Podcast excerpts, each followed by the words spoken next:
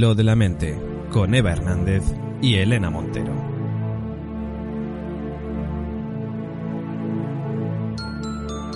Buenos días, buenas tardes, buenas noches. Arrancamos nueva edición de nuestro hilo de la mente, como siempre, con nuestra psicóloga de cabecera, Elena Montero. Hola a todos, encantada de volver a estar aquí y de pasar ese ratito reflexionando sobre psicología con vosotros y nos vamos a adentrar juntos en un relato de los que ponen los pelos de punta, escrito por Ambrose Bierce.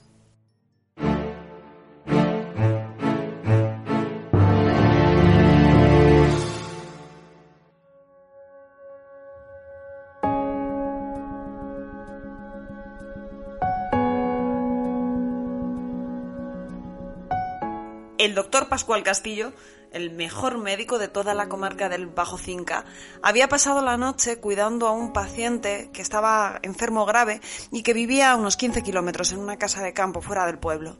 Al amanecer salió de vuelta a su casa a caballo, que era la costumbre de los doctores en aquella época y lugar, atravesando los campos de Mequinenza, donde otrora silbaran las balas de la batalla del Ebro. Por estos caminos iba cuando un hombre se le acercó desde el borde del camino y saludó a la manera militar, con un movimiento de la mano derecha hacia el ala del sombrero.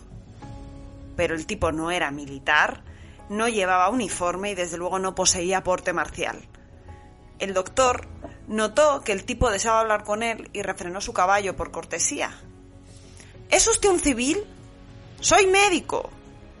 Yo lugarteniente de la compañía del general Vicente Rojo del ejército republicano. Tenga la bondad de decirme, continuó el otro, ¿qué ha sucedido aquí? ¿Dónde están los ejércitos? ¿Quién ha ganado la batalla?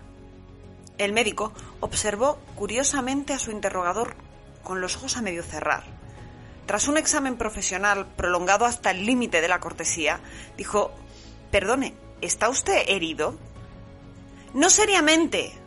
El hombre se quitó el sombrero no militar, puso la mano en la cabeza y la pasó por el pelo hasta devolverla de nuevo al frente de los ojos donde la observó buscando algún rastro de sangre. ¿Ve? No, no hay sangre.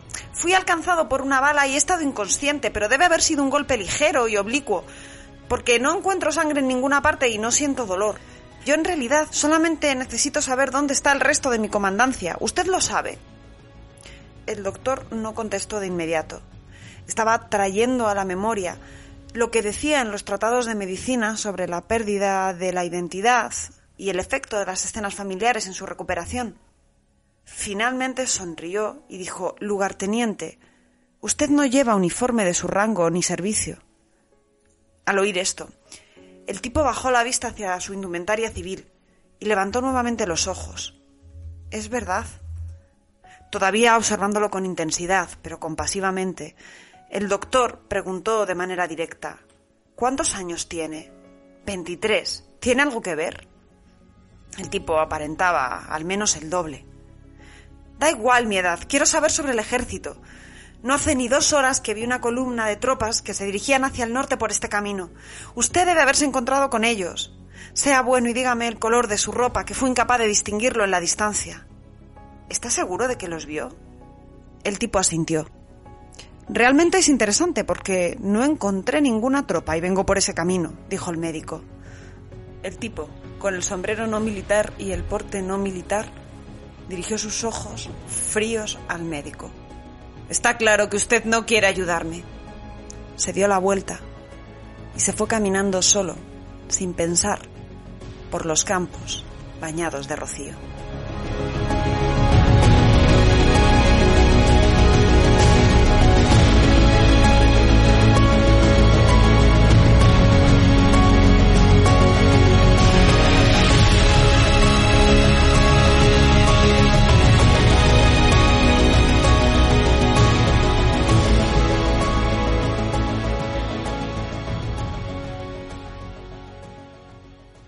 Estás escuchando Al Hilo de la Mente con Eva Hernández y Elena Montero.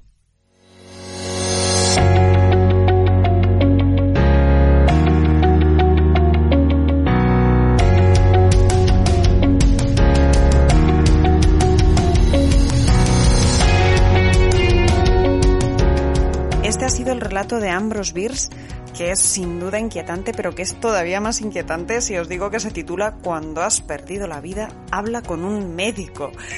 Esto hace que el relato abra un montón el espectro de interpretaciones sobre lo que cuenta, pero nosotros no queremos hablar hoy sobre lo paranormal, eh, lo haremos en otros programas, sí queremos hablar de los trastornos de disociación, todo ese tipo de afecciones, desde las más agudas a las más cotidianas, que hacen que nos separemos de la realidad, que nuestro cerebro no perciba nítidamente lo que está ocurriendo a su alrededor y haga que nos encontremos con problemas para diferenciar lo que está ocurriendo de lo que solamente está en nuestra mente.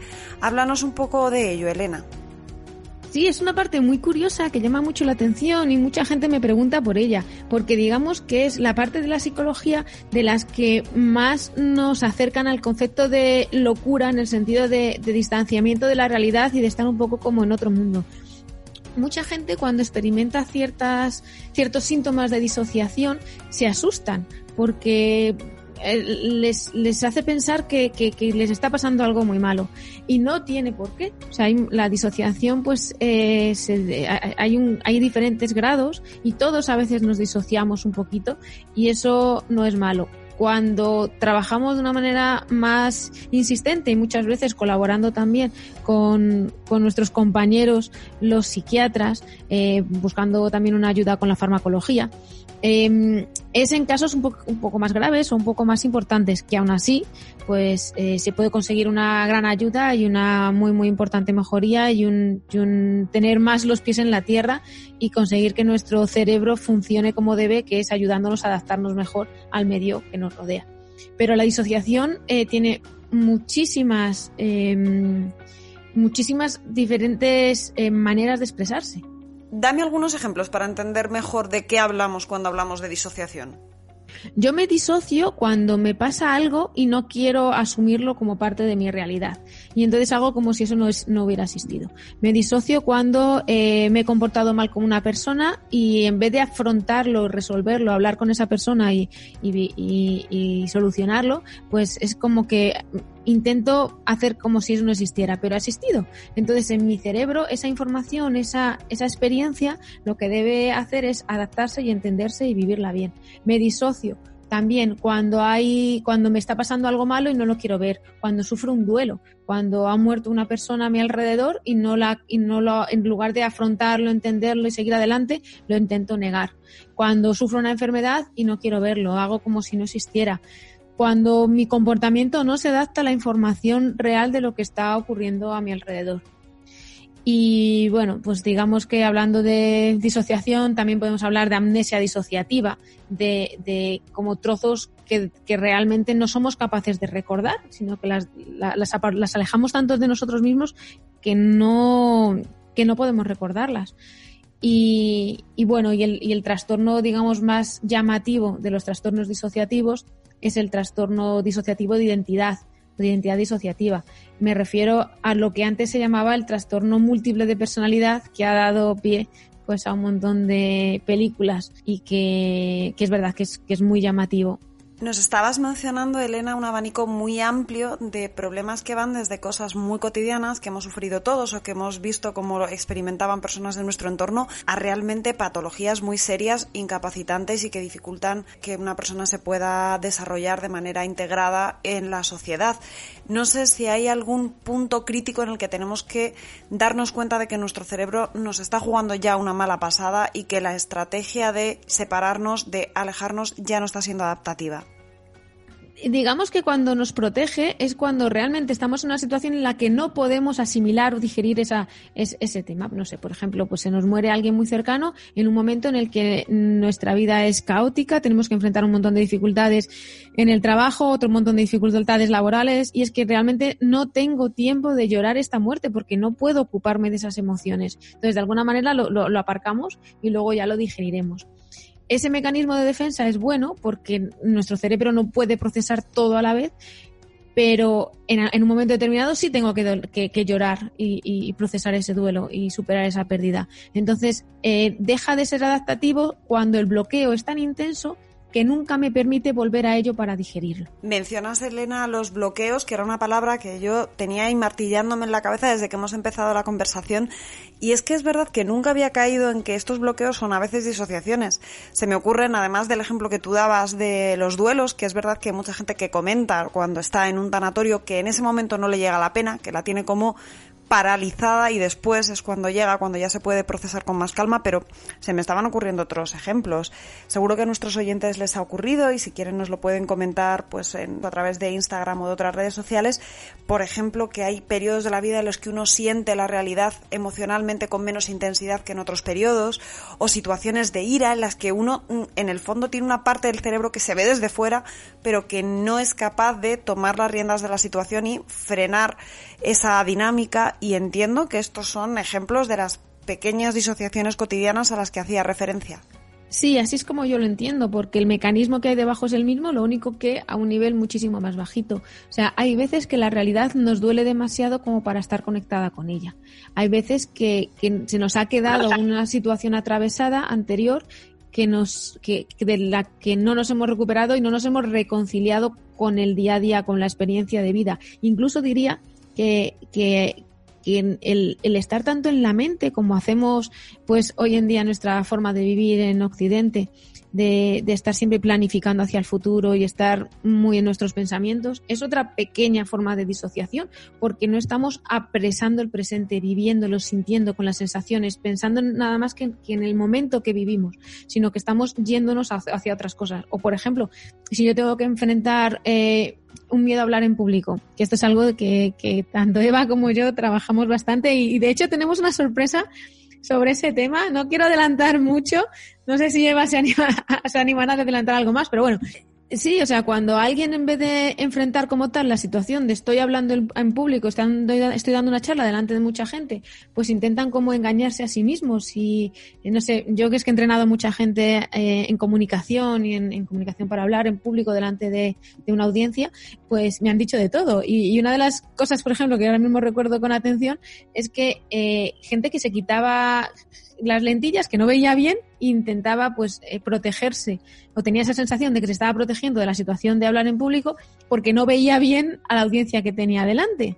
¿no? Pues ese es un ejemplo de intentar disociarse, de intentar separarte de la realidad para no afrontarla con todas sus características, para no estar en el presente y, y sentir todo lo que debemos sentir. Entonces, lo que estabas comentando de la gente que a veces se siente alejada de la realidad, es gente que ha perdido el cariño a las experiencias intensas sensoriales y emocionales. ¿no? Esta gente también que, que, que, se vuelve como muy gruñona, como muy mayor antes de tiempo, ¿no? Vuelve a ser un niño o una niña, disfruta de las cosas comiéndote la experiencia, disfrutándola a tope, vívela, siéntela, porque no hay nada malo en el presente para que tengas que alejarte de ello. Si viene un problema, pues se resuelve, se afrontan las, las emociones negativas, los sufrimientos, los, se puede afrontar, pero no por eso debes despegarte del momento presente y de todo su significado. Entonces, animo a que, a que conectemos así y a que no nos, no nos disociemos, porque sensaciones como la desrealización o la despersonalización, que son eh, como alejarte de tu, de tu personalidad o de, de quien tú eres y alejarte de, de, la, de que son diferentes. Te puedes alejar de, de como de ti o te puedes alejar del, del contexto que te rodea. Pues son falta de, de, de conexión con el ahora y con el mundo. Apuntabas muchas cosas interesantes en tu intervención, Elena. Efectivamente, dedicaremos algún programa y alguna sorpresita más al tema de formación de portavoces y de hablar en público. Y yo creo que las dos, en nuestra experiencia como formadora de portavoces, tú desde la psicología y desde el quitar el miedo a hablar en público, y yo desde la narración oral y también desde el periodismo, nos encontramos que una de las eh, dificultades más frecuentes que tienen las personas que empiezan a hablar en público es el juez, el auditor interno, que es una especie de división del cerebro en dos partes, que por una parte eh, está manteniendo el discurso, la locución que queremos llevar a cabo y por otra parte nos está diciendo deberías ponerte más recto, en la segunda fila hay alguien que piensa no sé qué y lo hace a modo de, de diálogo interno y nos distrae de la intención de lo que estamos contando. Pero bueno, de esto podríamos hablar largo y tendido, es un, es un tema muy interesante. Y muy ligado con esto, tú nos decías que, que una forma de evitar la separación con la realidad es precisamente acudir a lo sensorial. Sin embargo, veíamos en el relato cómo el médico, cuando pretendía agitar muy fuerte a su interlocutor para que viera la realidad, le decía, no vas vestido de militar, no tienes 23 años, pues el enfermo salía corriendo precisamente pues porque no quería enfrentarse a esa realidad de la que su cerebro le estaba protegiendo.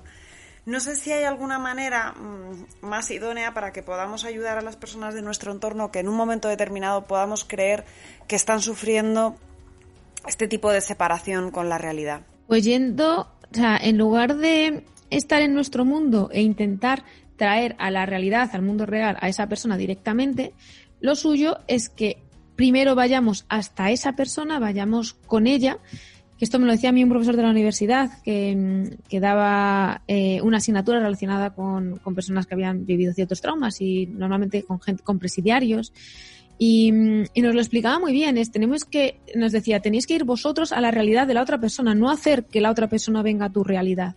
Entonces, vamos a escuchar a, quien nos está contando la historia, vamos a intentar entenderle, vamos a darle una conexión emocional porque cuando se conecte con nosotros y sepa que le entendemos, que le aceptamos, que, vemos su mundo, que podemos comprender en qué mundo está, va a ser más fácil que él o ella, habiéndolo expresado completamente, pueda ir poquito a poco desprendiéndose de ese mundo para venir al nuestro de, hecho, pues eh, en, una de las claves más, más, más importantes de la, del tratamiento para el trastorno disociativo de personalidad es el vínculo que se crea con el, con el psicólogo que le está tratando para poder ser capaz de salir de ese, de ese mundo. O sea que mi recomendación para todos los mm, familiares, amigos, es ve hasta él, consigue que se siente cómodo, porque cuando esa persona se sienta, se siente cómoda y puede expresar eh, sus emociones, le, o sea, su cerebro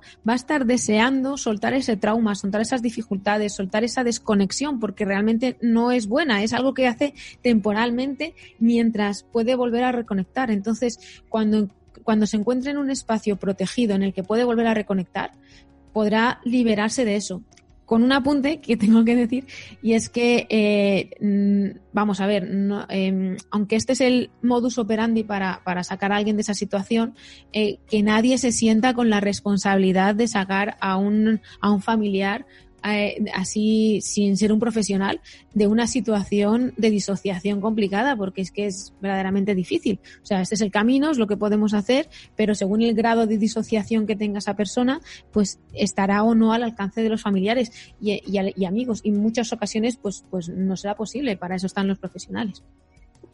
Y Elena, si tú hubieras ido caminando por esos campos de mequinenza y te hubieras encontrado a un hombre como este vagando, buscando, por ejemplo, encontrar a sus compañeros del ejército republicano, ¿qué hubieras hecho como profesional de la psicología?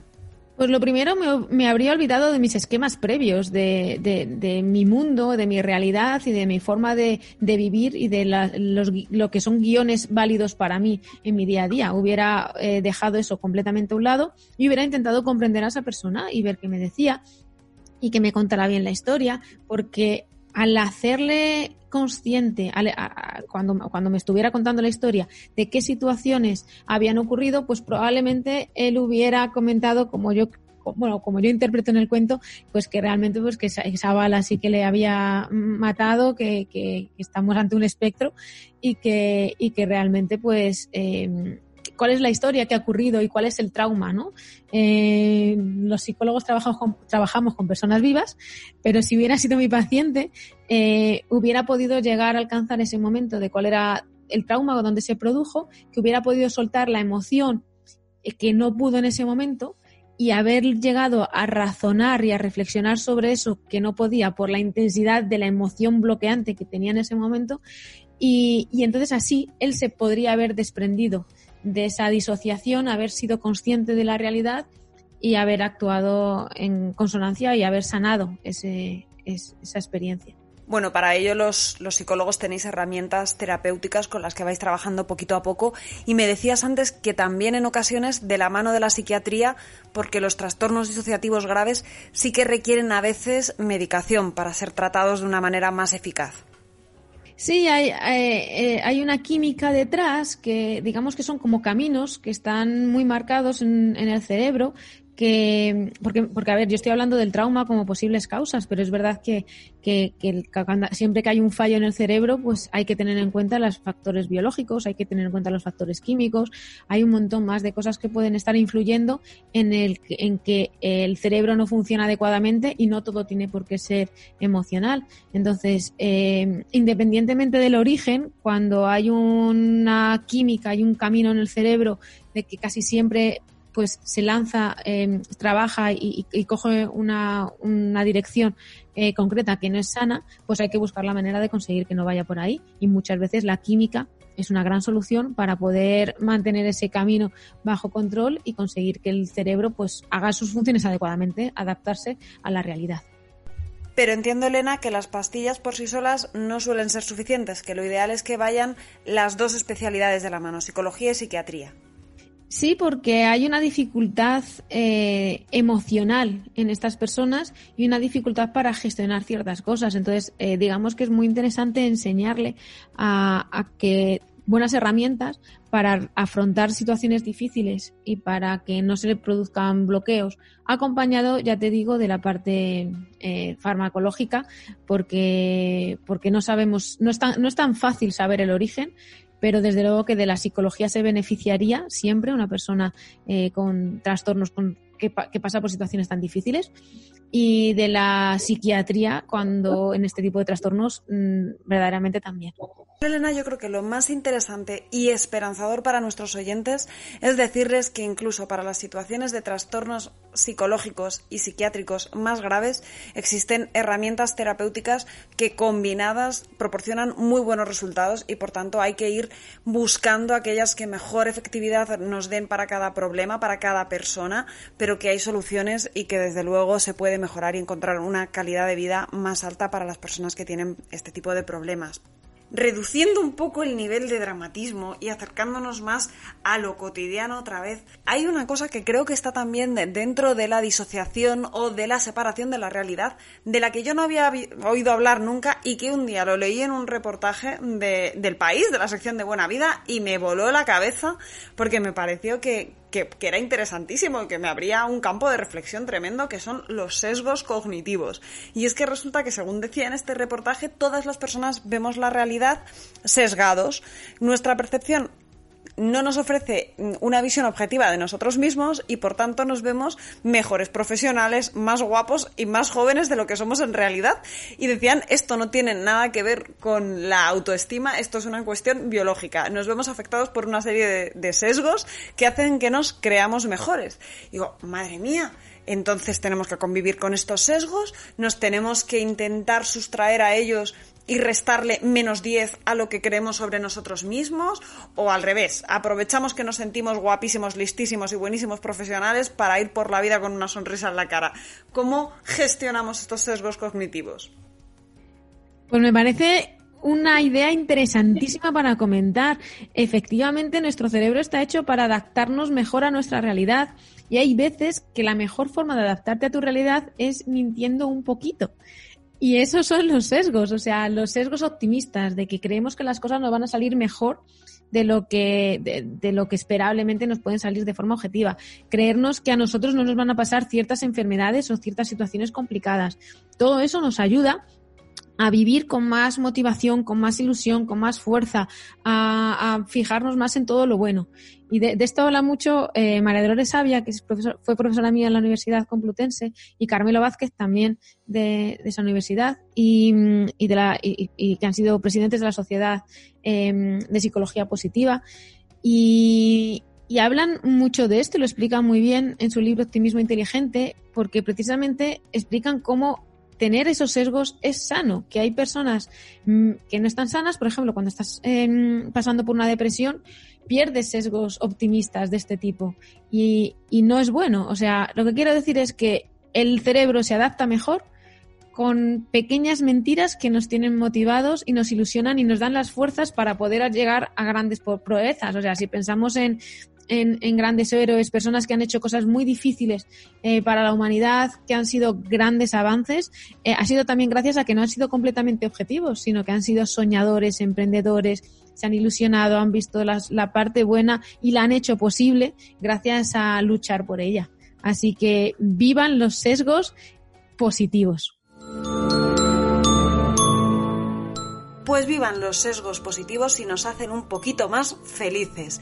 A nosotros nos hace muy feliz saber que estáis ahí al otro lado de internet escuchándonos y haciéndonos comentarios que de verdad que los leemos y nos hace muchísima ilusión. Así que seguid haciéndolo y contadnos pues qué os preocupa, qué temas queréis que tratemos, si algo no os gusta, si algo os entusiasma, porque intentaremos haceros caso. Que la vocación de este programa es ser entre todos un poquito más felices, así que estamos aquí para vosotros. ¿Quiénes? Los de siempre. La psicóloga de cabecera, Elena Montero, el productor y tejedor de en la sombra, David Mulé, y quien os habla, Eva Hernández.